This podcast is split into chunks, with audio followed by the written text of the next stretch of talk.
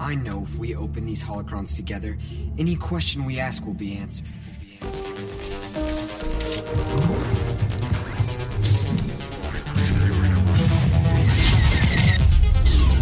Once a secret is known, it cannot be unknown. Hallo Tom. Hallo Kevin. Ich habe ein ziemlich gutes Gefühl bei der Sache. Ja, das klingt doch super. ich glaube, wir haben da eine Comicreihe gestartet. Danach haben wir was zu erzählen. Gerade so dieses erste Heft hat bei mir das Bedürfnis nach einem Küchenzuruf geweckt. Küchenzuruf. Sagt dir das was? Nee, also ich höre im Hintergrund einen Küchenzuruf, aber ich glaube, das ist was anderes. was hörst du denn im Hintergrund? Das muss eine Laufkatze sein, die da ruft. Küchenzuruf ist ein Begriff aus dem Journalismus. Der ist schon ein bisschen veraltet, zugegebenermaßen. Der kommt von dem ehemaligen Sternchefredakteur Henry Nannen. Der hat postuliert, wenn Hans im Wohnzimmer sitzt und den Stern liest und einen Artikel liest, soll der dann zu seiner Frau in die Küche rufen, Greta, du glaubst gar nicht, was hier steht, die wollen in Bonn schon wieder die Steuern erhöhen. So. Das okay. ist der Küchenzuruf. Also, dass jemand was liest und die Quintessenz daraus erstmal interessant findet und so erzählenswert, dass er sie rausbrüllt. Mhm. Und dieses Gefühl des Küchenzurufs habe ich nach diesem Heft 1 von Star Wars 2015, über das wir sprechen, auch schon. Kannst du es nachvollziehen? Teilst du mein Gefühl? Ja, du meinst wahrscheinlich, dass es schon ein Comic ist, der so perfekt an Episode 4 anschließt, dass man ganz begeistert ist von den Geschehnissen, die da passieren. Und was da passiert, hat mich überrascht. Und ich möchte am liebsten den Leuten da draußen erzählen, wusstet ihr eigentlich, dass nach Episode 4 X passiert ist? Ohne jetzt zu viel zu verraten. Ja. Dass wir über diese Reihe sprechen, Star Wars 2015, haben ja gar nicht wir entschieden sondern die Patreon-Ratsmitglieder. Du hattest da so schöne Angebote gemacht zur Abstimmung. Erzähl noch mal. Das erste Angebot, was ich gemacht hatte, war Open Seasons heißt der Comic oder ich weiß gar nicht, wie er auf Deutsch heißt. Frei übersetzt, Jagdsaison eröffnet. Ein Comic über das Großwerden von Django Fett mit seinem eigenen Ziehvater und den Dingen, die danach passieren. Der zweite Comic war Outlander, da weiß ich den deutschen Titel auch nicht so wirklich. Da ging es um Kia di Mundi und wie er Sachen auf Tatooine erlebt und einen Padawan findet und solche Dinge. Du hattest so eine catchy Zeile noch dazu geschrieben, das Liebesleben eines Zerianers. Ja, das ist ja schon was Spezielles, weil Zerianer dürfen sich ja trotz Ordensmitgliedschaft im Jedi-Orden fortpflanzen, weil sie so, naja, speziell sind, sage ich jetzt mal. Und die dritte Option war eben dieser Kanon-Comic von Jason Aaron.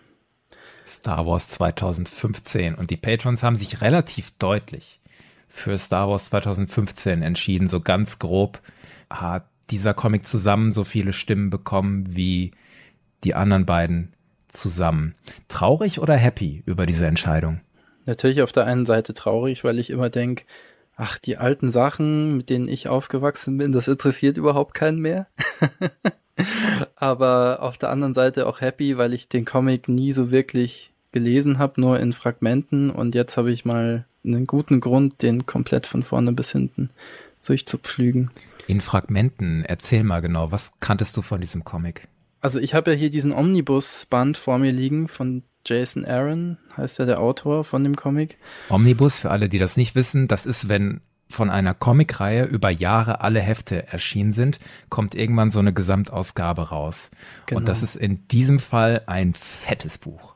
Das ist ein richtig dickes Buch. Omnibusbände sind auch ganz oft mit dem Autor verknüpft. Also es sind da alle erschienenen Teile von diesem Autor drin. Und 2015 kam ja nicht nur dieser Star Wars Nummer 1 Band, sondern es kam im Anschluss auch noch von Kieran Gillen, Darth Vader oder Leia und auch Sachen zu Lando und Chewbacca und so weiter. Dr. Afra. Genau, Dr. Afra. Und ich kannte teilweise die Sachen von Kieran Gillen, den Leia-Comic kenne ich, den Lando-Comic kenne ich und aber den Comic hatte ich nur einzelne Hefte davon gelesen. Jetzt kriegt man ein besseres Gefühl, wie sich diese einzelnen Comics zusammenfügen und wo da was stattfindet und so weiter und so fort. Bei mir war das so, ich habe die Reihe vor ein paar Jahren nachgeholt. Also ich habe die nicht von Anfang an begleitet und habe das Nachholen nur teilweise systematisch gemacht. Die Reihe wurde ja gestartet im März 2015. Die lief dann fast fünf Jahre bis November 2019. Da sind insgesamt 75 Hefte bei rumgekommen. Plus diese sogenannten Annuals, mhm. wo dann einmal im Jahr noch so ein Sonderheft erscheint. Genau, das wäre jetzt quasi Band 7 in unserem Fall. Es wäre das erste Annual gewesen. Und dieser erste Band, mit dem wir jetzt anfangen, das sind nur die ersten sieben Hefte von diesen 75 Heften insgesamt genau. und die werden zusammengefasst zu Buch 1, Book 1 heißt es im Englischen. Und was mich da angezogen hat, Star Wars 2015 erzählt Geschichten darüber, was passiert direkt nach Episode 4, nachdem die Rebellen den Todesstern zerstört haben. Also was haben Luke Skywalker, Han Solo, Leia Organa und Darth Vader gemacht, die großen Figuren, der Star Wars Saga. Das ist das eine, was mich interessiert hat, was ich bemerkenswert fand. Die Frage nach dem, was passiert da? Noch neugieriger war ich darauf, warum machen die Personen dort das, was sie tun? Also was treibt die an? Warum treffen sie die Entscheidungen, die sie treffen? Spielt das in einem moderneren Comic, den wir jetzt hier vor uns haben, vielleicht eine größere Rolle als in ganz alten Comics, wo wir gesehen haben, da spielt es teilweise keine Rolle oder da wird fahrlässig mit umgegangen mhm. und teilweise ist es da, aber ausbaufähig. Stichwort ja. Crimson Empire. Was bei mir noch übrig geblieben ist als Eindruck, die Machart. Also in meiner Erinnerung sehen diese Comics super aus teilweise fotorealistische Darstellungen hatte ich im Kopf. Die Gesichter der Figuren sehr detailliert, ganz tolle Arbeit mit Farben und Schattierung. So hatte ich das in Erinnerung. Mal gucken, ob sich das ja. bestätigt. Was sind denn deine Erwartungen an diese Reihe, wenn wir jetzt darüber sprechen? Ja, das ist eine gute Frage. Also ich habe natürlich auch den Stil so ein bisschen im Kopf gehabt. Es passt jetzt sehr gut, weil jetzt haben wir ja schon einen Comic der 70er, 80er Jahre besprochen, dann die 90er und jetzt quasi die 2010er Jahre kommen jetzt. Und das war eine große Erwartung, da habe ich mich sehr gefreut drauf, weil mir das einfach unglaublich gut gefällt, dieser Stil, der da verarbeitet wird. Ja, und ich war auch natürlich neugierig, was die jetzt da schreiben, weil es war der Start der Kanon-Comics eigentlich. Und ich habe durchaus das Gefühl gehabt, das hat man sehr ernst genommen und sich wirklich Gedanken gemacht, wo die Charakterentwicklung der einzelnen Protagonisten hingehen soll. Außerdem war ich gespannt, wie dieses neue Umfeld funktioniert. Wir haben ja jetzt Marvel nach etlichen Jahrzehnten wieder an Bord gehabt, zusammen mit Lucasfilm. Und wie wird das wohl funktionieren? Wie werden sich die absprechen? Wie wird diese neue Infrastruktur funktionieren? kleiner Spoiler, ich glaube, das hat ganz gut funktioniert. Man merkt das an verschiedenen Punkten, wie wichtig das war. Du hast völlig richtig gesagt, der Neustart des Kanons ist da gerade passiert und das wurde begleitet, transparent auch gemacht in diesem Heft durch ein Ensemble von Personen. Du hast einmal den Hauptautor dieses Heftes, Jason Aaron und die Leute, die mit ihm zusammen künstlerisch daran gearbeitet haben. Zeichner John Cassidy, Kolorierung Laura Martin, das Lettering, das Setzen dieser Buchstaben. Chris Eliopoulos kriegt da Credits. Und dann haben die noch Redakteurinnen hinter sich. Einmal bei Marvel, Jordan White und dann bei Lucasfilm nochmal eine Redakteurin, Jennifer Haddle. Und dann hatten die nochmal jeweils zur Unterstützung im Hintergrund die Story Group, Pablo Hidalgo wird da genannt, Rain Roberts und Leland Chi. Also schon mal die Anbindung, die du dir wünscht, ist zumindest auf dem Papier da. Und was ich hübsch fand, ist auch, wie Marvel das gefeiert hat im Marketing. Also diese Rückkehr zu Star Wars. Da lese ich Sätze im Marketing wie The greatest space adventure of all time returns to Marvel. Und das hat mich so erinnert und ich bin so froh, dass wir letztes Mal diesen anderen Comic besprochen haben aus den 70ern, so die ersten Marvel Comics, wo ja auch drüber stand, Stan Lee presents the greatest space fantasy of all. Und jetzt steht hier, the greatest space adventure of all time returns to Marvel. Also die Parallelen allein im Feiern, in der Satzstruktur des Feierns, finde ich ganz hübsch. ja, ja. Ich glaube, man darf das echt nicht unterschätzen. Das war ein gigantisches Unterfangen einfach. Ich meine, der Wechsel von Lucasfilm zu Disney, was ja ein Riesenkonzern ist, und dann noch Marvel, die ja in der totalen Blüte sind mit ihrem MCU und so weiter. Und jetzt kommt Star Wars zurück. Und ich fand auch spannend, ich habe mir natürlich auch einige Interviews angeschaut und durchgelesen mit Jason Aaron. Und das wurde auch öfter mal betont, wie gut diese Zusammenarbeitung mit den Autoren, unter den Autoren, aber auch im Zusammenhang mit der Story Group funktioniert haben und dass da immer Bereitschaft da war, zu helfen und jede Kleinigkeit ja auch geprüft wurde, kanontechnisch. Den Autoren Jason Aaron finde ich auch interessant. Ich habe auch versucht zu verstehen, wie der tickt, wie der arbeitet. Hab da auch diverse Interviews gehört, hauptsächlich mit ihm, die er in den letzten zehn Jahren fast gegeben hat. Und das streuen wir immer mal wieder so ein, wo es passt. Lass uns jetzt mal in die Geschichte einsteigen. Also was passiert da überhaupt in Star Wars 2015? Womit fängt es an? Es kann nicht anders anfangen als mit einem Opening Crawl. Yes. Soll ich dir mal vorlesen einfach? Ja, bitte. Also, it is in a period of renewed hope for the rebellion.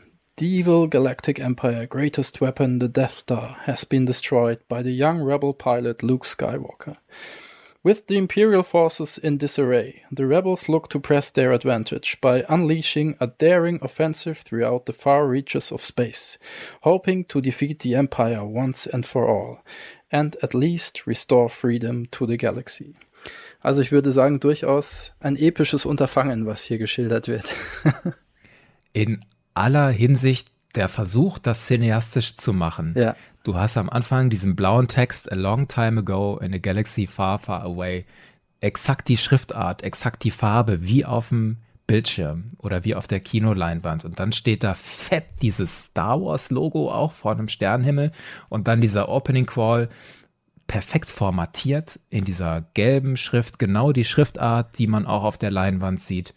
Und auch die Absätze, wie sie gesetzt sind, fühlen sich an wie der Opening Crawl eines vollwertigen Kinofilms. Und auch die Parallelen in der Satzstruktur auch hier wieder Episode 4 fängt ja an mit It is a period of civil war. Es herrscht Bürgerkrieg. Und hier steht jetzt It is a period of renewed hope. Also es ist eine Zeit der wiedergeborenen Hoffnung. Das ist doch schon mal wunderbar. Das setzt so ein Gefühl Ja, für die Zeit, wo wir gerade sind. also wenn man da bewusst davor sitzt und das liest und sich drauf einlässt, ich hatte ein bisschen Gänsehaut schon, ja. Also ich habe in meinem Kopf ist wirklich auch die Musik von John Williams dazu gelaufen. Die habe ich auch gehört. Das so gut Ja. hat das funktioniert für Ja, mich. Und dann die größte Waffe des bösen galaktischen Imperiums, der Todesstern, wurde zerstört vom jungen Rebellenpiloten Luke Skywalker. Während die imperialen Streitkräfte zerstreut sind, nutzen die Rebellen jede Chance für kleine Attacken überall in der Galaxis, in der Hoffnung, dass sie das Imperium ein für allemal besiegen und der Galaxis Freiheit zurückbringen können. Dann kommt der Sternenhimmel und er Ja. kommt auch. Ja, genau, er kommt. Und was passiert dann? Dann kommt der Sternenhimmel und aus dem Off fliegt ein Raumschiff ins Bild. aus dem Off, also hinter uns, so wie in Episode 4, der Sternzerstörer von hinten kommt und über uns hinweg braust, kommt jetzt hier auch ein Schiff von hinten durchgeflogen. Was ist denn das für ein Schiff? Ich weiß es nicht genau, aber es erinnert mich sehr stark an diesen Sea-Rock-Kreuzer, Was ist der Sea-Rock-Kreuzer? den man aus Rebels kennt. Aber da kann ich mich täuschen. Ah, ich weiß, was du meinst. Ich dachte an die Segelbarke von Jabba, so vom Design her. Das kann auch sein, ja. Also es ist nicht eins zu eins, aber so im Design schon so angelehnt. Dieser dicke Rumpf, dann rechts hinten fette Triebwerke und vor allen Dingen diese flossenartigen Flügeln hinten dran gehängt. Ja, Es ist halt noch ein Aufbau obendrauf. Also das ist jetzt nicht offen und da fehlt dieses Sonnensegel quasi, sondern es ist wirklich ein geschlossenes Raumschiff. Ja, stimmt. Könnte sein. Wird auch benannt als Tatooine Shuttle in einer Sprechblase. Sie haben Landeerlaubnis für die Waffenfabrik Alpha. Weichen Sie auf keinen Fall von Ihrem genehmigten Kurs ab, sonst werden Sie vernichtet. Willkommen im korellianischen Industriecluster. Willkommen auf Psy Moon One. Und da sehen wir einen Planetoiden, einen Planeten, einen Mond, wo das Raumschiff zufliegt. Der sieht so ein bisschen bräunlich aus. Und was sehen wir dann auf diesem Mond? Die Segelbarke landet auf einer Landeplattform. Es wird auch in tollen Bildern dargestellt. Und wir sehen etliche Sturmtruppen und einen imperialen Offizier, die die dort in Empfang nehmen. Und es kommt Han Solo aus dem Schiff raus, flankiert von, naja, einem Astromektroiden, vermutlich R2D2, und zwei dieser Wachen, die haben so eine ganz ikonische Rüstung an. Das ist die Rüstung, die Lando auch trägt in Episode 6. Als hätten sie aus Jabba's Palast so ein paar Sachen mitgehen lassen. Unter anderem diese Wachenrüstungen. Auf der Landeplattform wartet ein imperialer Offizier, der wird eingeführt als Aufseher Agedin. Der hat den Rang eines Admirals, also zwei Reihen von Rangabzeichen, oben rot und darunter blau und jeweils sechs so Knöpfchen da dran, also sechs rote, sechs blaue, das macht ein Admiral und der begrüßt die Leute, die da aus dem Shuttle steigen, sagt, im Namen des Imperators hoffe ich, dass unsere Verhandlungen Früchte tragen werden, mit wem habe ich die Ehre. Und dann tritt Han aus dem Shuttle und das ist ganz hübsch inszeniert eigentlich, also wir sehen erst die Füße von dem, der da aus dem Shuttle tritt. Da soll irgendwie Spannung aufgebaut werden. Wer kommt denn da jetzt? Aber wenn uns das kreative Team hier überraschen wollte, wirklich Spannungen aufbauen und auslösen, dann hätten sie noch einen Schritt weiter gehen können, finde ich. Dann hätten sie die Auflösung den Hahn auf die nächste Seite packen können. Mhm, also ja. dieses Stilmittel des Umblättern, was mir in Crimson Empire so gut gefallen hat, um Überraschungen effektvoll zu inszenieren, das sparen sie sich hier überraschend trotzdem diese Palastwachen. Genau, zwei Menschen in Rüstung von Jabba's Palastwachen. Wir erfahren im Moment noch nicht, wer das ist. Han und seine Begleiter lassen sich dann von diesem relativ unfreundlichen Offizier die Waffen abnehmen und in die Waffenfabrik eskortieren. Allerdings sind Han und seine Leute nicht ganz schutzlos, denn sie haben Rückendeckung, nämlich da kommt jetzt das mit dem Umblättern. Man sieht nämlich, dass die alle beobachtet werden durch ein Zielfernrohr. Und dann blättert man um und sieht, dass der Chewbacca irgendwo auf einem Posten sitzt und sie quasi beobachtet. Offensichtlich mit einem Gewehr. Nicht mit seinem Bowcaster, sondern irgendwas langkalibrigeres.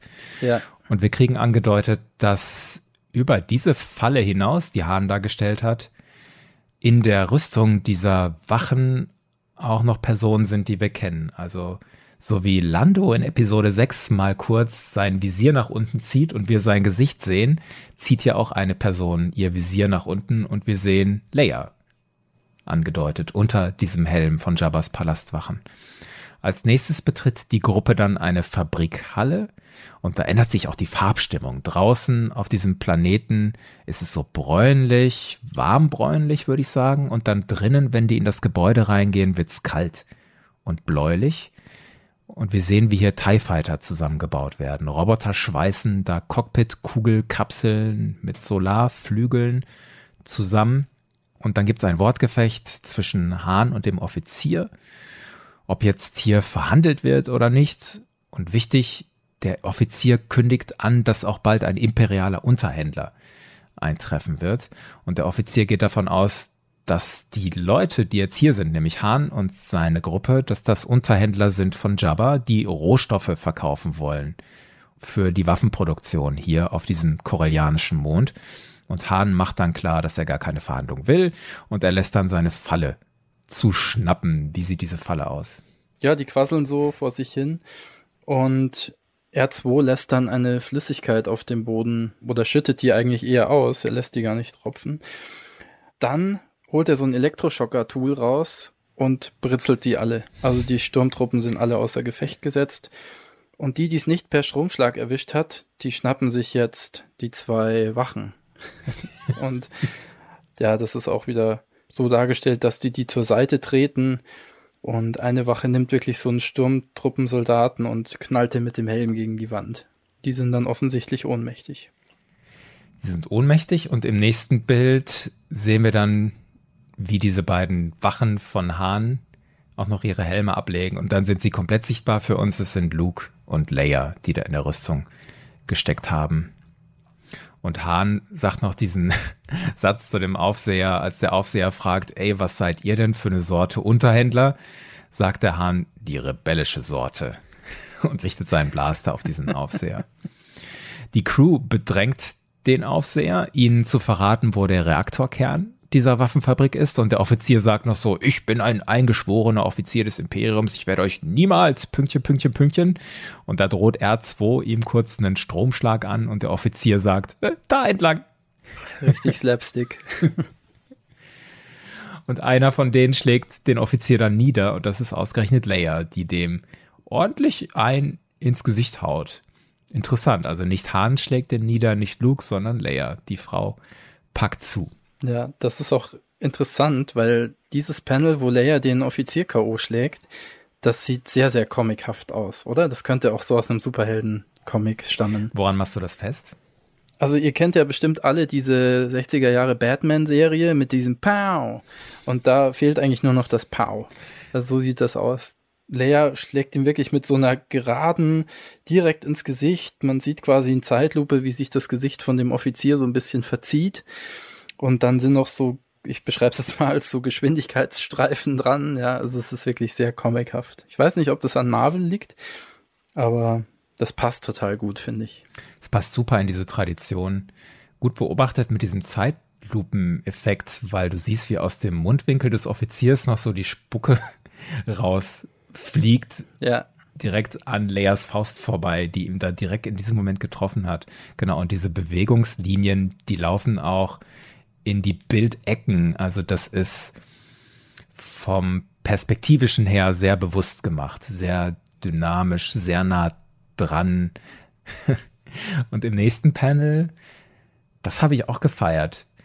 Du siehst dann von oben, wie jetzt Luke und Leia ihre Rüstungen abgelegt haben und jetzt quasi ihre Kleidung anhaben, die eigentlich zu ihnen gehört. Und das fand ich ein Hingucker. Leia hat so eine weiße Abenteurerkleidung an, würde ich sagen. Sieht aus wie Padme in Episode 2, wie ihre Mutter. Ja, total. Das hat mich auch total an das erinnert. Weiße, lange Stiefel, eng anliegendes weißes Oberteil und Leggings und da drüber noch so wallender Stoff irgendwie. Ein funktionaler Gürtel, E11 Blastergewehr, die Haare hinten zusammengemacht wie in Episode 5 eigentlich schon, dieser Zopfkranz hinterm Kopf. Ja, ja. Aber ich glaube, das hat sie, nee, das hat sie in Yavin noch nicht so getragen. Ne? In der Endzeremonie hatte sie, glaube ich, so ein Dutt irgendwie oben. Da hatte sie so eine hochgesteckte Frisur. Sie hatte es aber in Bespin dann später, glaube ich, so eine Frisur. Kann das sein? Ja, genau. Also so eine Mischung aus Padme in Episode 2 und Leia in Episode 5. So sieht es jetzt hier gerade aus. Und Luke, der war in der Zwischenzeit nicht beim Friseur, der trägt noch exakt die Haare, die er auch in Episode 4 hat. Und was ich super finde, er trägt die gelbe Jacke, die er anhatte in der Siegesfeier auf Yavin 4. Und auch diese braune Hose, die Stiefel dazu. Als wenn sie gerade echt aufgebrochen wären von dieser Siegesfeier und sich direkt in dieses Abenteuer gestürzt hätten. Ja, ich habe immer das Gefühl gehabt, Luke denkt sich, oh ja, stylischer wird's nicht. Und die Frisur ist doch praktisch. Das passt schon so. Die Gruppe kommt dann im Reaktorraum an und fängt an, den Reaktor zu sabotieren, damit diese Station, diese Waffenfabrik, wo die gerade sind, in die Luft fliegt. Doch dann fangen die Dinge an, schief zu gehen und es passieren mehrere Dinge, die ich bemerkenswert finde, bevor das Heft dann in ein wirklich spannendes Finale läuft. Und diese bemerkenswerten Dinge sind das erste. Luke erinnert sich an Obi-Wans Worte. Ein Jedi kann es fühlen, wie die Macht ihn durchströmt. Und er lässt sich dann von seinen Gefühlen leiten, geht eine Treppe runter und findet dort einen riesigen Käfig, in den Dutzende Personen eingesperrt sind, auf engstem Raum, wie in so einem Hühnerkäfig, ganz eng an eng. Und da sind Twi'lex, Biff, Togruta, Mon Calamari, Java, Ishitip, Zabrax, die sind da alle eingesperrt. Und vorher hatte dieser Aufseher Ergamin gesagt, das hier ist eine vollautomatisierte Fabrik. Aber jetzt sehen wir, diese Fabrik wird von Sklaven betrieben. Und Luke kündigt an, dass er sie freilässt. Bis dann ein Aufseher auftaucht. Hat dich der Aufseher auch an jemanden erinnert, zufällig? Ich weiß nicht mehr, wie er heißt, aber der sieht ja fast eins zu eins aus wie der Aufseher aus Jabba's Palast in Episode 6. Der Rancor Keeper Malakili. Ja, genau. Ja, an den habe ich auch gedacht. Also eine fleischige Erscheinung eher und dann so eine lederne Kappe auf dem Kopf. Zusätzlich hat der eine Peitsche. Sieht aus wie so ein Laserschwertgriff, was der da in der Hand hat, aber da kommt dann, als er es aktiviert, so eine Sklavenpeitsche, wie man die aus The Clone Wars kennt.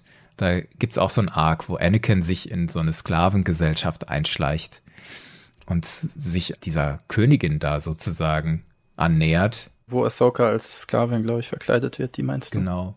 Und diese Spezies, diese Sklavenspezies wird später auch in The Bad Batch nochmal aufgegriffen. Die kommt auch nochmal vor, die da Muchi, den Baby-Renkor. also, was ich hier auch noch interessant finde, diese Lichtpeitschen, die sind mir das erste Mal aufgefallen in den Darth Bane Büchern. Da gibt es eine Sith, die hat auch so eine Laserpeitsche. Ah, ich ja. erinnere mich. Fand ich schön, dass da sowas drin ist, irgendwie. Weil das wird nicht so komplett vergessen, was da passiert ist. Es werden immer wieder so Stilelemente genommen und da wieder verarbeitet. Luke versucht dann sich an was zu erinnern, was er sich bei Obi-Wan Kenobi abgeschaut hat. Also er versucht diese Situation mit diesem Sklavenaufseher gewaltlos zu lösen. Er versucht einen Mind-Trick und sagt zu diesem Sklavenaufseher, das sind nicht die Sklaven, die du suchst. Analog zu, das sind nicht die Droiden, die er sucht. Aber der Aufseher sagt nur, hä? und Luke zuckt mit den Schultern, na, war ein Versuch wert. Und dann nimmt Luke sein Laserschwert, das Laserschwert seines Vaters, und sagt vorher noch, der Aufseher soll sich beruhigen. Also er gibt ihm noch so ein Angebot, hier, wir können das gewaltlos lösen, aber so richtig ernst gemeint wirkt dieses Angebot für mich dann nicht mehr. Es kommt zu einem kurzen Kampf. Luke schlägt dem Aufseher die Hand ab und befreit dann die Sklaven aus dem Käfig und diese Szene endet in einem heroisch inszenierten Moment. Ein riesiges Panel. Da steht Luke Skywalker breitbeinig von unten aufgenommen und er sagt, mein Name ist Luke Skywalker. Ich bin hier im Namen der Rebellenallianz. Jeder, der das Imperium hasst, möge mir folgen. Also doppelt heroisch. Nicht nur die Inszenierung von unten gefilmt und breitbeinig, sondern auch dieses offene Deklarieren. Ich bin Person X und ich stehe für das. So, und wenn ihr euch anschließen wollt, dann folgt mir. Was ich hier spannend fand, ist, an was für einem Punkt sich Luke befindet. Er versucht ja schon, die Situation zu entschärfen mit diesem Mind-Trick. Auf der anderen Seite benutzt er dann aber so Worte wie Hass und sowas. Das würde ja ein Jedi nie machen. Und da sieht man ganz gut, dass er noch mitten in der Entwicklung zum Jedi-Ritter steckt und vielleicht jetzt irgendwo auf Padawan-Niveau ist oder so. oder vor Padawan-Niveau. Oder vorher noch, ja. Auf jeden Fall irgendwie unbegleitet und in einer verzweifelten Lage. Einerseits hat er irgendwie so das Bedürfnis, ich muss Jedi sein, ich möchte Jedi sein, aber ich weiß überhaupt nicht, wie es geht. Und ich versuche mich so ein bisschen an das zu erinnern, was der alte Ben mir in diesen fünf Minuten erzählt hat, wo wir zusammen waren und versucht irgendwie das Beste daraus zu machen. Kommt dann aber hier schon ganz am Anfang immer wieder an Punkte, wo er merkt, das funktioniert nicht. Ich komme damit irgendwie nicht weiter. Und ich muss dann irgendwie improvisieren in der Situation, in der ich gerade bin. Das kommt für mich schon richtig gut rüber. In der Zwischenzeit findet was Bemerkenswertes statt. Das zweite Bemerkenswerte, was ich finde, ein Gespräch zwischen Leia und Hahn. Hahn sagt, sie wisse wirklich zu schätzen, was Hahn heute getan hat. Also er habe hier sein Gesicht gezeigt und seinen Namen dem Imperium gesagt und er hätte das ja gar nicht tun müssen. Jetzt aber wisse die ganze Galaxis, dass Han Solo ein Rebell ist, sagt Leia. Und sie fragt ihn dann, Han, warum? Warum hast du das getan? Was willst du eigentlich, Han Solo? Und da verliert Han das erste Mal die Kontrolle über seine Gesichtszüge. Er weicht auch so zurück, seine Augen sind so weiter geöffnet, die Stirn liegt in Falten und er stammelt so, äh, vielleicht ist jetzt nicht die Zeit, Pünktchen, Pünktchen, Pünktchen, Pünktchen. Die Szene wird dann unterbrochen. Und das ist ja auch wieder ein direkter Vergleich, wenn man den Vergleich zieht zu Episode 4 und 5. Diese Auseinandersetzung, die er mit Leia die ganze Zeit hat. Und er versucht dem zum jetzigen Zeitpunkt noch auszuweichen. Aber hier geht das Gekabbel schon weiter, dass man in Episode 4 halt kennengelernt hat.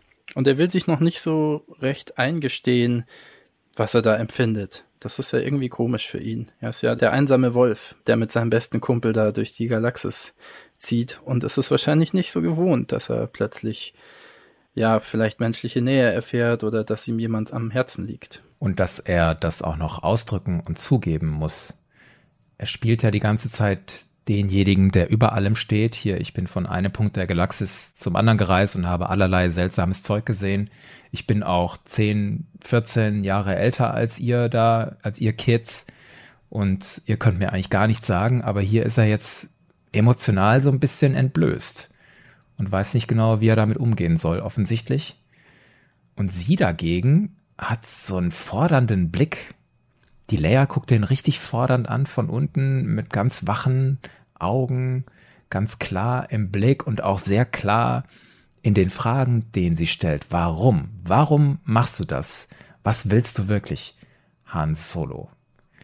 Dieser Dialog, genau zwischen Episode 4 und Episode 5, fasst für mich richtig schön dieses Gefühl ein, was ich erwarte, in welcher Beziehung die gerade sind. Einerseits so dieses, wir keppeln noch, andererseits Han Solo hat schon Gefühle für diese Frau, will das aber noch nicht zugeben, darf das natürlich hier auch noch nicht zugeben. Dafür ist es noch viel zu früh in der Geschichte. Aber mit diesem Vorwissen, dass ich weiß, was da noch kommt, funktioniert diese Szene für mich halt auch noch gut. Ich kann mir aber auch vorstellen, wenn man dieses Vorwissen nicht hat, könnte man aus diesen Panels schon lesen, was geht da ab zwischen den beiden. Das ist eigentlich eindeutig gemacht. Was auch wieder so gut passt, also die Stimmung, die hier gesetzt wird in dem Comic, die trifft wirklich perfekt das, was in Episode 4 passiert. Und egal in welcher Reihenfolge man das jetzt konsumiert, ob man zuerst den Comic liest oder den Film sieht, es passt einfach. Ja. Also es ist echt egal und das war ja auch eins der Ziele, die der Jason Aaron damit erreichen wollte. Ja, er hat das offen deklariert, der Autor Jason Aaron. Erzähl mal ganz kurz. Also in einem Interview hat Jason Aaron gesagt, er ist mit dem Ziel an die Sache rangegangen, wenn man 1977 aus dem Kino gegangen wäre, hätte man direkt diesen Comic weiterlesen können und hätte gewusst, wie die Geschichte weitergeht. Also er wollte nahtlos anschließen an den Film und das auch in der gleichen Qualität liefern mit unseren bekannten Charakteren. Und er hat sehr betont, wie wichtig ihm das ist, dass diese Charaktere auch glaubwürdig dargestellt werden. Und das hat er total geschafft in meinen Augen. Ja, ich weiß genau, was du meinst und ich fühle das auch nach. Hm, das kann man vielleicht noch besser nachvollziehen, wenn wir noch so ein paar Szenen erzählen, die jetzt noch kommen. Diese besonderen Szenen vor dem großen Finale. Nach diesem Gespräch zwischen Leia und Han diese Szene wird dann unterbrochen durch Luke, der mit den befreiten Sklaven auftaucht. Und es gibt eine weitere Unterbrechung. Wir hören 3PO, der die ganze Zeit im Falken wartet, der irgendwo geparkt ist auf diesem Planeten. Und 3PO teilt der Gruppe dann mit, es kommt ein Schiff. Und dann sehen wir von außen Chewbacca, der auf seinem Wachturm ist, guckt so ein bisschen beunruhigt in den Himmel und dann landet eine Lambda-Fähre, also so eine Fähre, in der Darth Vader üblicherweise unterwegs ist in der Originaltrilogie und es wurde uns ja ein Unterhändler des Imperiums angekündigt und tatsächlich, wer kommt da? Darth Vader steigt aus dem Shuttle, was da landet. Und da finde ich visuell bemerkenswert, es gibt so einen kurzen Schnitt, ein Panel, wo man Sturmtruppen sieht, die so in Reihe und Glied aufgestellt sind. Und einer dieser Stormtrooper sagt, inform the overseer, the negotiator has arrived. Und sehe ich da in der Gesichtsmaske in dem Helm des Sturmtrupplers Beunruhigung? Ja, das Panel ist mir auch aufgefallen. Und ich habe genau dasselbe empfunden. Dieser Helm, der ja eigentlich so ausdruckslos ist, der sieht hier etwas beunruhigt aus. Ja, ja. der hat die Augenform dieses Visiers runtergezogen irgendwie, dass der so ein bisschen aussieht, der Stormtrooper. Ja, genau, das ist es. Also der gibt dieser starren Maske Mimik. Das ist nicht das erste Mal, dass ich das in einem Comic sehe, aber wir haben das noch nie so irgendwo rausgestellt. Also man sieht das auch in Vader-Comics schon mal, dass Vader auf einmal Gesichtszüge bekommt. Einfach nur, dass die Maske so leicht deformiert gezeichnet ist. Ja. Das ist eine künstlerische Freiheit, die die sich nehmen, die ich bemerkenswert finde. Ich weiß nicht, ob ich mich das trauen würde. ja, das ist halt das Coole an Comics. Die können halt da Sachen machen, da wird vielleicht auch von der breiten Masse nicht so drauf geschaut. Da gibt's nicht sofort einen Shitstorm, wenn sowas passiert. Ich glaube, das ist dem Medium geschuldet. Mhm. Als Vader aus dem Shuttle steigt, gibt Han Chewbacca dann das Kommando, der soll bloß nicht feuern, das würde die ganze Garnison alarmieren. Doch Leia kriegt dann ihren Moment, sie greift ein, sagt, Chewbacca solle sofort auf Vader schießen wir haben jetzt hier die Chance, den Obermotz des Imperiums auszuschalten. Es ist scheißegal, wenn die jetzt hier Alarm schlagen und uns gefangen nehmen oder so. Das ist völlig egal. Hauptsache, wenn wir die Chance haben, diesen Darth Vader auszuschalten, dann sollen wir das jetzt tun. Chewbacca, Feuer, sofort. Das ist ein Befehl. Und da habe ich mich gefragt, ist das ein starker Leia-Moment? Wie hast du das empfunden? Also da war ich jetzt echt hin und her gerissen. Ist es hier so, dass sie überhaupt nicht wirklich wissen, was Vader drauf hat? Ist es denen nicht bewusst, dass der das spürt und diese Schüsse dann sofort pariert oder abblockt? Oder ist es einfach vor lauter, naja, Wut egal und sie versuchen es halt? Das weiß ich jetzt nicht ganz. Und passt das zu Leia, die ja eigentlich, naja, sie ist schon in manchen Momenten impulsiv, aber so unüberlegt impulsiv das hat für mich jetzt nicht so hundertprozentig gepasst. Unüberlegt, impulsiv, in diesem Fall würde ich ergänzen, rücksichtslos impulsiv. Also man muss ihr zugute halten, sie ist, ja, sie ist jung, aber wir haben ja auch schon erlebt, was sie trotz ihres jungen Alters drauf hat und was sie an Reife hat, trotz ihres jungen Alters. Und diese Reife wird jetzt hier so interpretiert, dass sie für den vermeintlich globalen Sieg also über die Chance, Darth Vader töten zu können, dem ordnet sie alles unter und in diesem Fall halt auch ihr eigenes Wohl und nicht nur das, sondern sie bevormundet ja auch ihr Team und sagt, es ist egal, ob wir jetzt hier gefangen genommen werden oder sterben. Ich treffe jetzt hier die Entscheidung für uns alle. Vader töten, egal was mit uns passiert. Das ist irgendwie stark, weil es The Need of the Many über dieses The Need of the Few stellt. Also das Wohl vieler ist wichtiger als das Wohl weniger. Gleichzeitig ringe ich auch damit, weil zu Star Wars gehört ja auch die Frage, wie kämpfen wir, wenn wir kämpfen? Also töten wir das, was wir hassen, oder ist es wichtiger, das zu bewahren und zu beschützen, was wir lieben? Und Leia trifft hier halt eine Entscheidung, wir töten lieber das, was wir hassen. Egal, was mit uns passiert. Das kann ich auf der einen Seite nachvollziehen. Auf der anderen Seite, wenn ich einen Schritt zurück mache, würde ich sagen, sie handelt hier falsch. Jetzt frage ich mich aber, warum lässt Jason Aaron Leia so handeln? Findet er selbst, dass das die richtige Entscheidung ist und findet er, das macht Leia zu einer Heroin? Oder führt er uns vor, diese Leia ist noch jung und macht auch Fehler? Der überlässt es mir, das zu interpretieren. Er bietet mir hier keinen Interpretationsansatz. Ich finde, das ist eine super Layer an der Stelle oder ich finde, das ist eine in gewisser Weise noch unreife, rücksichtslose Layer an der Stelle. Diese Entscheidung lässt er mir und das finde ich spannend. Gleichzeitig möchte ich gerne wissen, was denkst du, Jason Aaron? ist das moralisch eine richtige Entscheidung oder nicht an der Stelle? Was halt auch spannend ist, wenn wir Luke sehen, wie er die Sklaven befreit, das ist jetzt auch nicht unbedingt die beste Idee, bei einer Undercover-Mission sowas zu tun. Ja. wir nehmen das aber als so selbstverständlich wahr, weil es ja eine sehr edle Tat ist und ein Jedi-Ritter befreit nun mal Leute. Ja. Zum jetzigen Zeitpunkt ist Leia halt keine Jedi, sondern eben eher eine Diplomatin, Agentin, Verhandlerin, keine Ahnung. Und die sagt halt, ja, jetzt haben wir den auf dem Silbertablett jetzt machen wir den Sack zu. also, also es passt schon irgendwie, aber irgendwie ist es auch komisch. Also ich finde es interessant, weil halt mit der Wahrnehmung des Lesers so stark gespielt wird hier. Auf der einen Seite diesen heroischen Helden, der alles tut, um jemanden zu retten und sobald man aber jemanden ermordet, nimmt man das als eher nicht so gut wahr. Mhm. Das ist ja wirklich ein Attentat, was da passiert. Ja. Das muss man ja mal rausstellen. Das ja. ist kein heroischer Kampf oder irgendwas, kein Duell, sondern da wird versucht, jemand Kennedy-mäßig zu erschießen. Ja. ja. Chewbacca steht da wie der Hitman auf seinem Turm mit einem Scharfschützengewehr. Genau. Und legt dann auch an auf Vader und schießt. Vader kriegt das aber mit, spürt, dass da was passiert, dreht sich um und wehrt die Blasterschüsse von Chewbacca mit seinem Lichtschwert ab. Und Chewbacca feuert und feuert und feuert und feuert. So viele Blasterschüsse, dass Vader die gar nicht alle mit seinem Lichtschwert parieren kann. Und was macht Vader dann? Er nimmt zwei seiner Stormtrooper, hebt die hoch und führt die wie so ein Schutzschild zwischen ihn und Chewbacca. Und dann treffen die ganzen Blasterschüsse von Chewbacca treffen die Stormtrooper und durchlöchern die. Und Vader steht dahinter und dem passiert halt nichts. Was für ein Sack. ja, da wird wieder sehr deutlich gemacht, wie skrupellos Darth Vader ist. Absolut. Und das ist jetzt, finde ich, auch schon der zweite Moment, der relativ brutal dargestellt wird. Ich meine, Luke schlägt dem Wächter erstmal die Hand ab. Den sieht man ja dann in dem Panel davor auch noch am Boden liegen, wie er seinen Stumpf hält.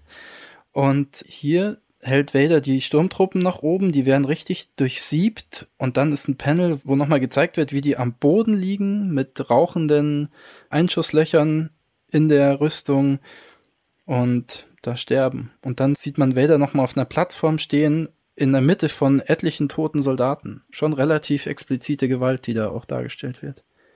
Gewalt spielt, glaube ich, in der Historie des Comic-Autoren Jason Aaron eine wichtige Rolle.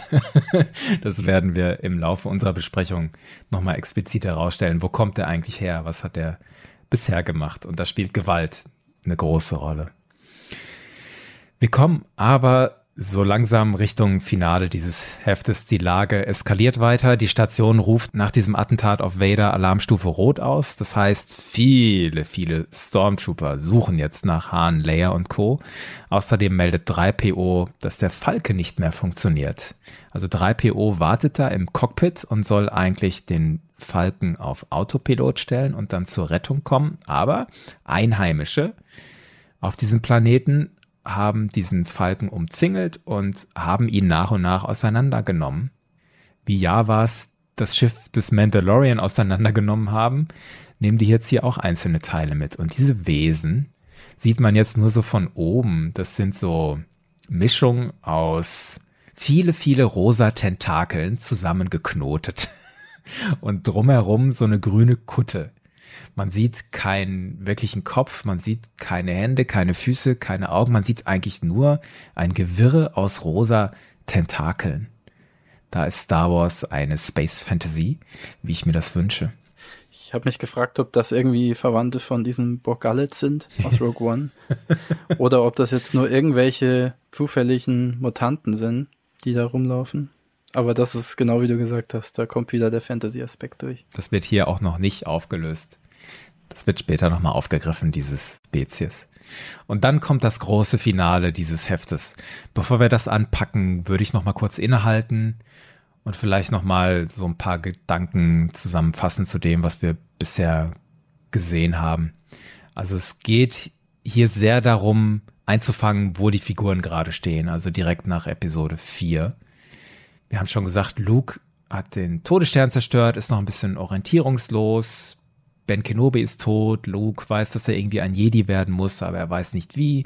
Er versucht zu imitieren, was Ben ihm vorgemacht hat, aber es funktioniert nicht. Und in diesem Zusammenhang hat der Autor Jason Aaron auch erklärt, ich übersetze das mal frei, als er über Lukes Geschichte redet, was er hier machen will. Das wurde offiziell gepostet auf der Star Wars Webseite, als dieser Comic gestartet wurde.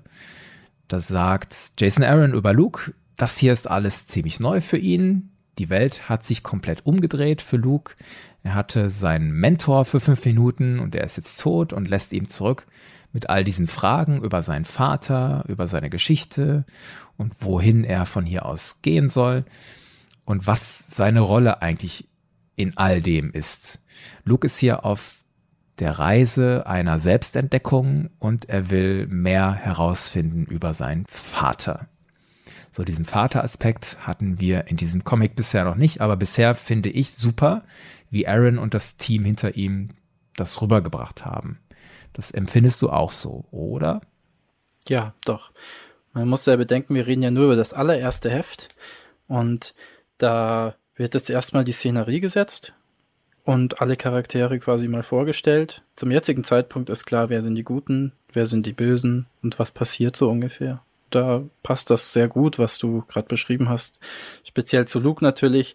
Der ist sich noch nicht so ganz bewusst, was hier so passiert und versucht seinen Weg zu finden. Das ist halt eine Charakterentwicklung. Ja. ja.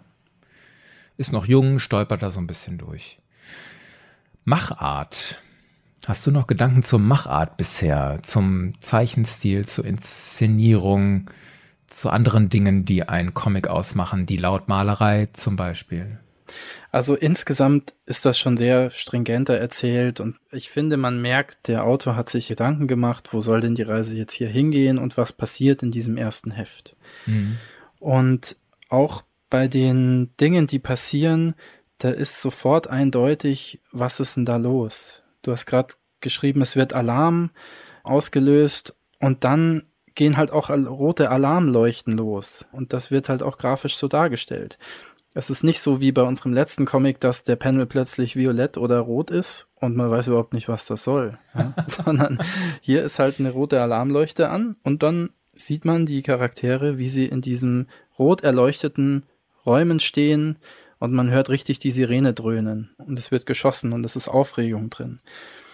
Was mir natürlich noch aufgefallen ist, du hast es schon angesprochen, der Zeichenstil, der ist der Hammer. Also wie die Gesichter dargestellt sind, die sehen wirklich aus wie Carrie Fisher in Episode 4 oder Harrison Ford.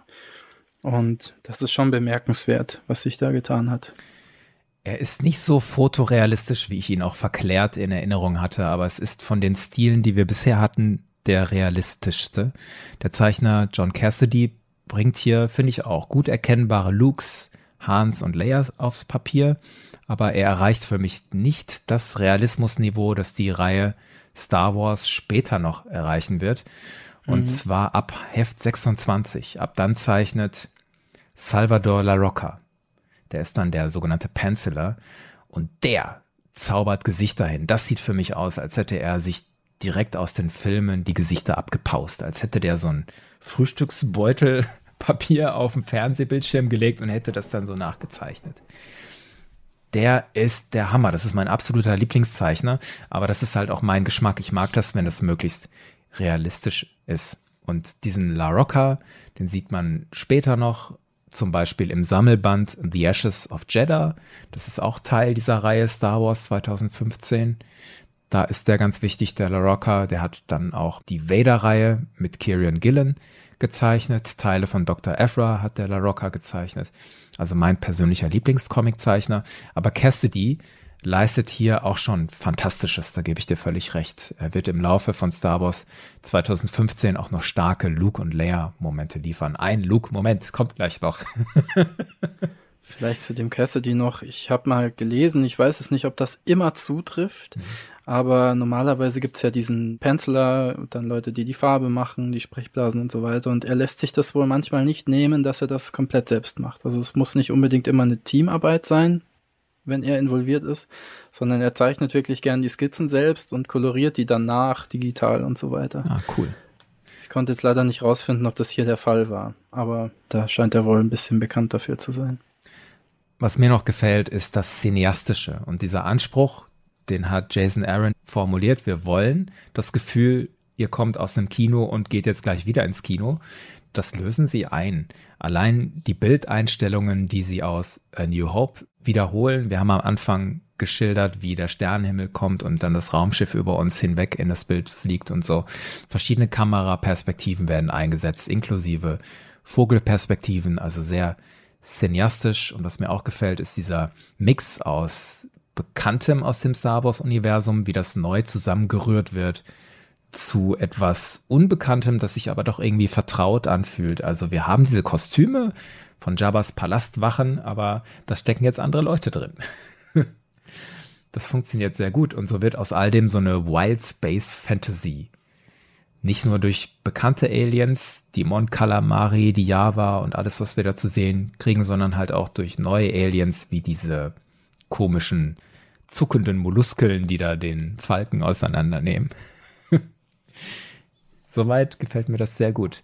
Was mir nicht gefällt, ich muss das leider mal erwähnen, weil es schade ist irgendwie, ist die deutsche Ausgabe. Du hast das Englische bei dir, ne? Dein Omnibus ist Englisch. Ja, die gibt es nur auf Englisch. Ja. Lass mich mal erklären, was mich an der deutschen Ausgabe stört. Also, wenn ich diesen Sammelband Skywalker schlägt zu aufschlage, hinter dem Buchdeckel stehen die Kreativen, die da mitgearbeitet haben. Und die sind alle falsch. Also da steht, die Story sei von Jeremy Barlow und nicht von Jason Aaron. Der wird da gar nicht erwähnt. Im Deutschen steht, die Zeichnung seien von Colin Wilson. Der wirkliche Zeichner John Cassidy wird gar nicht erwähnt. Im Deutschen steht, die Farben seien von Will Glass. Die wirkliche Koloristin Laura Martin wird gar nicht erwähnt.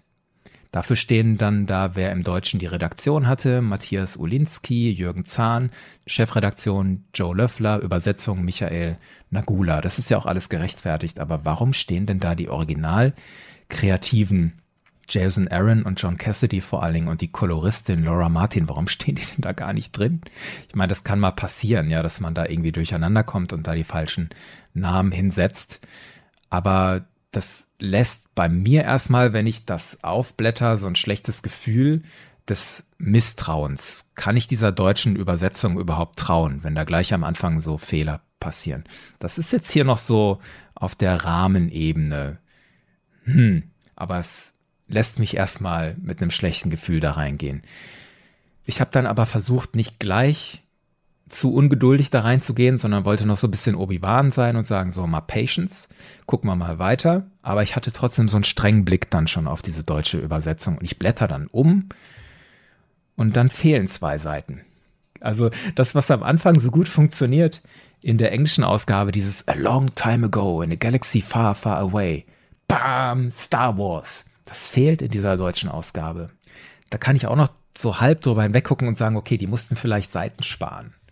Ach, was weiß ich, ja, von mir aus sollen sie Seiten sparen. Aber dann kommt der Opening Crawl und auch der ist leider versaut.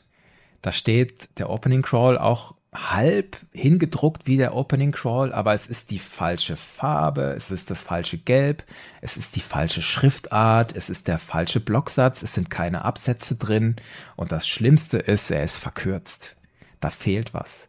Also es ist ja so super, dass im Englischen der Opening Crawl anfängt mit It is a period of renewed hope. Was für ein starker Satz wieder diese Stimmung mit diesem Schlüsselwort erneuerte Hoffnung reinbringt. Und dann dieser Parallelismus zu dem Opening Crawl von Episode 4, das war ja alles ganz wichtig, haben wir gesagt. Das fehlt aber hier im Deutschen. Dieses, es ist eine Zeit der erneuten Hoffnung, das ist da gar nicht drin. Die deutsche Übersetzung fängt an mit der junge Rebellenpilot Luke Skywalker hat die größte Waffe des galaktischen Imperiums zerstört, den Todesstern. Es wäre Platz da gewesen, das zu bringen, ja. Aber es ist nun mal nicht da. So, und jetzt hat der Comic noch nicht mal angefangen und es sind schon drei so Dinge in der deutschen Ausgabe, wo ich denke, oh je, ich will gar nicht.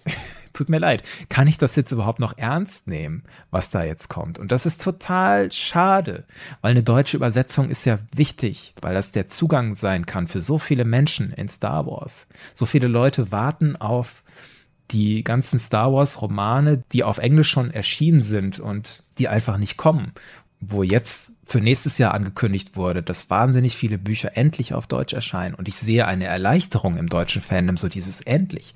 Und dann sehe ich diesen Comic, wo so Fehler passieren. Das tut mir total leid. Was dann auch so ein bisschen darüber hinweg täuscht, dass auch gute Entscheidungen passieren in der deutschen Übersetzung. Also Hahn nennt Luke konsequent Junge. Oder R2 ist R2. C3PO wird 3PO genannt. Das fühlt sich irgendwie nach filmnaher Übersetzung an. Das ist schon gut. Aber die Übersetzung verpasst auch Chancen, da präzise zu sein. Zum Beispiel diese Stelle, als Luke sich erinnert an die Worte, die Obi-Wan ihm mitgegeben hatte. Das passiert hier in diesem Heft 1. Your eyes can deceive you. A true Jedi can feel the Force flowing through him. Das sind ja fast eins zu eins die Worte, die Ben Luke mitgegeben hat in eine neue Hoffnung in dem Film.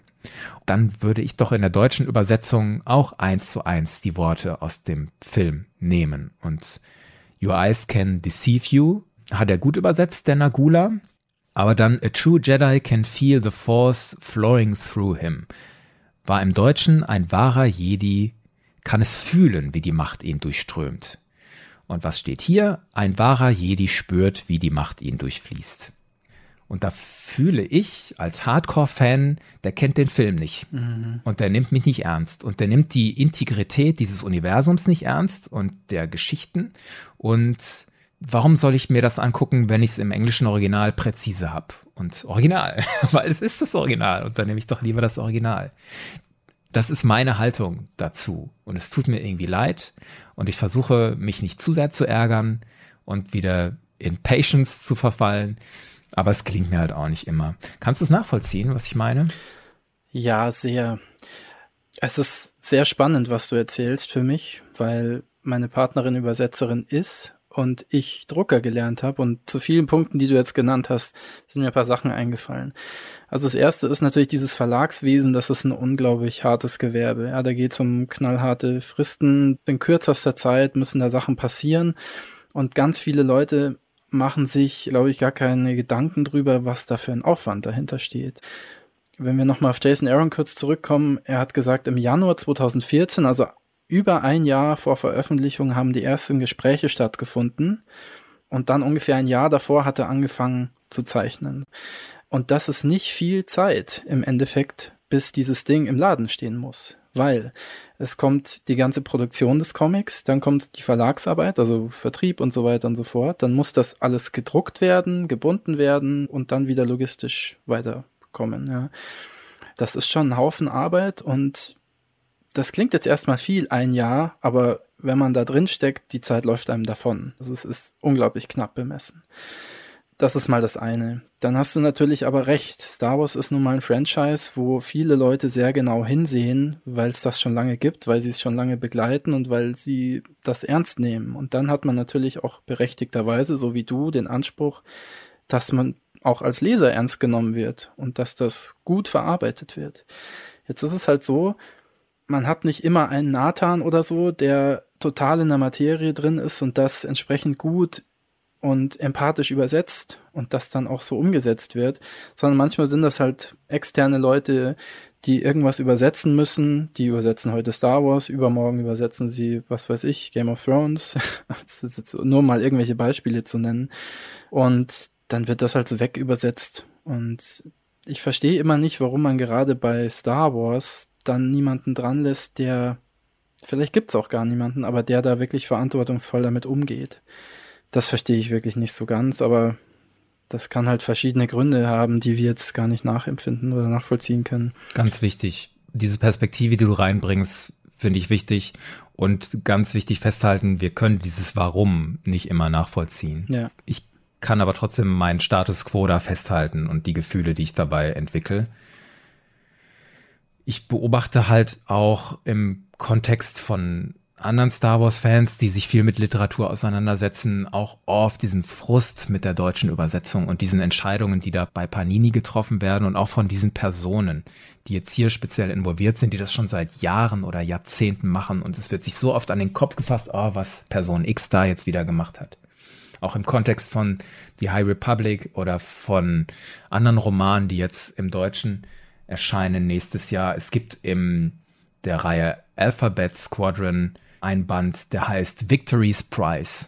Hm, der dritte, glaube ich, ja.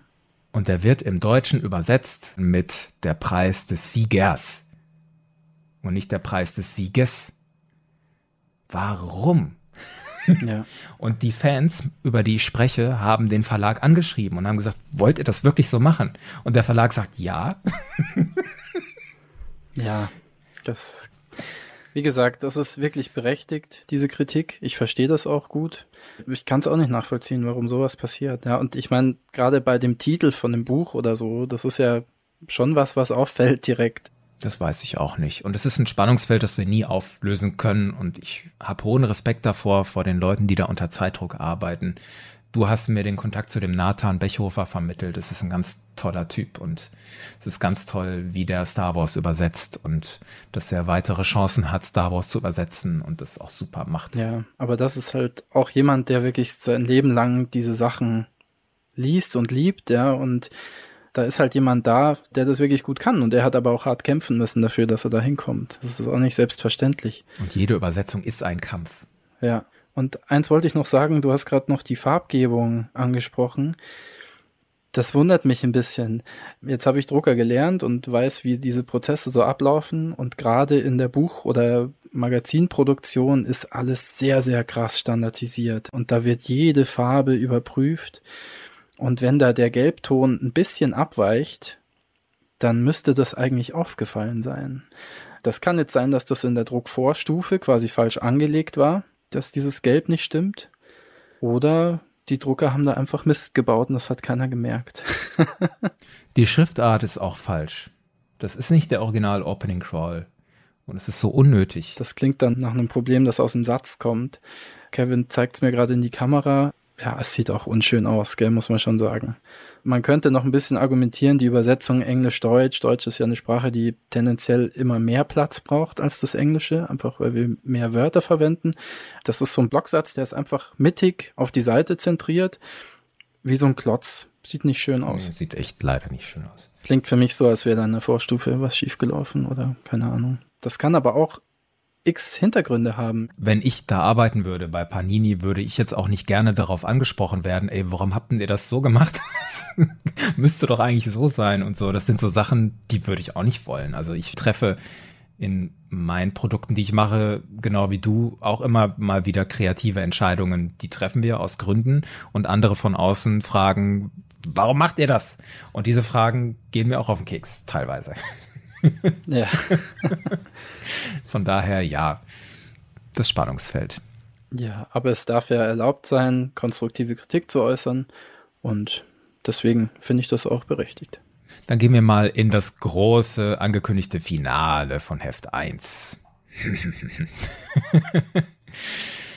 Die Station ist auf Alarmstufe Rot. Hahn und Co. werden von Stormtroopern beschossen. Im Schlepptau haben sie die geflüchteten Sklaven die Luke befreit hat. Und dann kommen sie in einen Hangar, in dem AT-AT Kampfläufer stehen. Und Hahn entscheidet, da gehen wir jetzt rein, wir schnappen uns so ein AT-AT. Doch gleichzeitig bemerken sie, dass Luke nicht mehr da ist. Also Leia kriegt da so ein Gefühl und dreht sich um, wo ist Luke? Und es gibt einen Schnitt. Luke läuft durch einen Flur alleine. Dann hört er eine Stimme. Sie ruft, Luke. Luke schreckt auf und fragt, Ben? Ben, bist du das?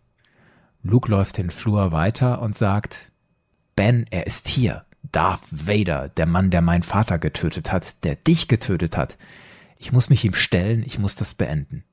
Luke zündet sein Lichtschwert und Ben Kenobi sagt zu ihm aus dem Off, Luke, hör mir genau zu.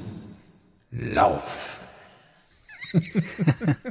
run, Luke, run. Und das letzte Bild zeigt dann Darth Vader, der mit seinem roten Lichtschwert auf Luke zugeht.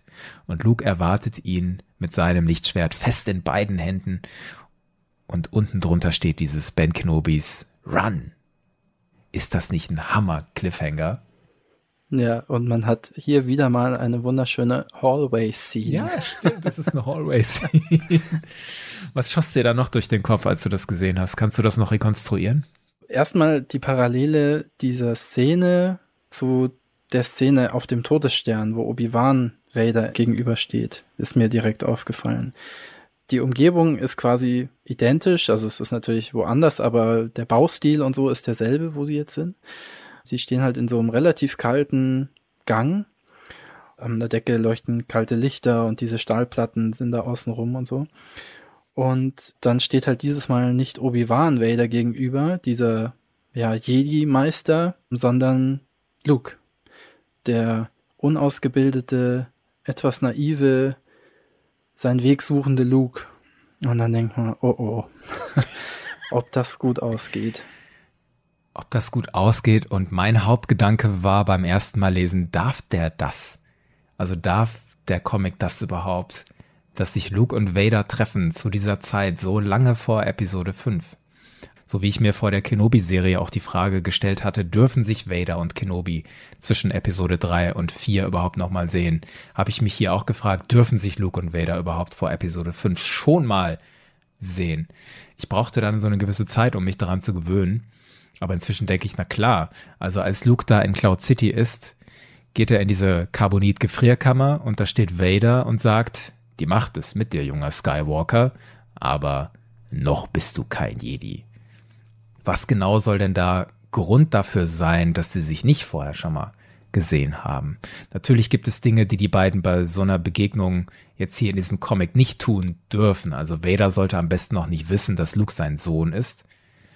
Und er darf natürlich Luke nicht spoilern. So, ich bin dein Vater. Das darf natürlich nicht passieren, ja. Und ich versuche mich sowieso mehr zu lösen von diesem Was und versuche mehr zu gucken auf dieses Warum in Star Wars. Und das ist eine super Chance, hier auf das Warum zu gucken, was die Figuren an dieser Stelle zu dieser Zeit antreibt. Was hier auch spannend ist, im Interview mit Jason Aaron hat er gesagt, dass sie wirklich in Rücksprache waren. Also Marvel geht auf die Story Group zu, sagt ungefähr, was sie vorhaben und die Story Group sagt dann, was sie machen können, mit welchen Charakteren sie das tun können oder vielleicht auch nicht tun können. Und das ist jetzt das erste Mal, wo wir uns wirklich in dem Kanon einordnen müssen, aus den Argumenten, die du gerade genannt hast. Und das passiert auch noch öfter mit anderen Charakteren. Das haben die manchmal sehr clever gelöst und ich habe da echt Respekt davor, diese Gratwanderung. Da gehört, glaube ich, schon sehr viel Mut dazu, sich in so einer Community wie die Star Wars Community ist, sowas zu machen. Was genau in dieser Begegnung passiert zwischen Luke und Vader kurz nach Episode 4, schauen wir uns das nächste Mal an. Ich freue mich schon. Ich mich auch. Vielen Dank, Tom, dass wir das zusammen besprochen haben. Hat großen Spaß gemacht und danke für deine Perspektiven und deine bereichernden Einordnungen. ich habe zu danken. Bis bald, Kevin. Euch auch Tschüss und danke, liebe Patrons. Bis bald. Macht's gut. Your true struggle has only begun. Be warned. Once a secret is known, it cannot be unknown.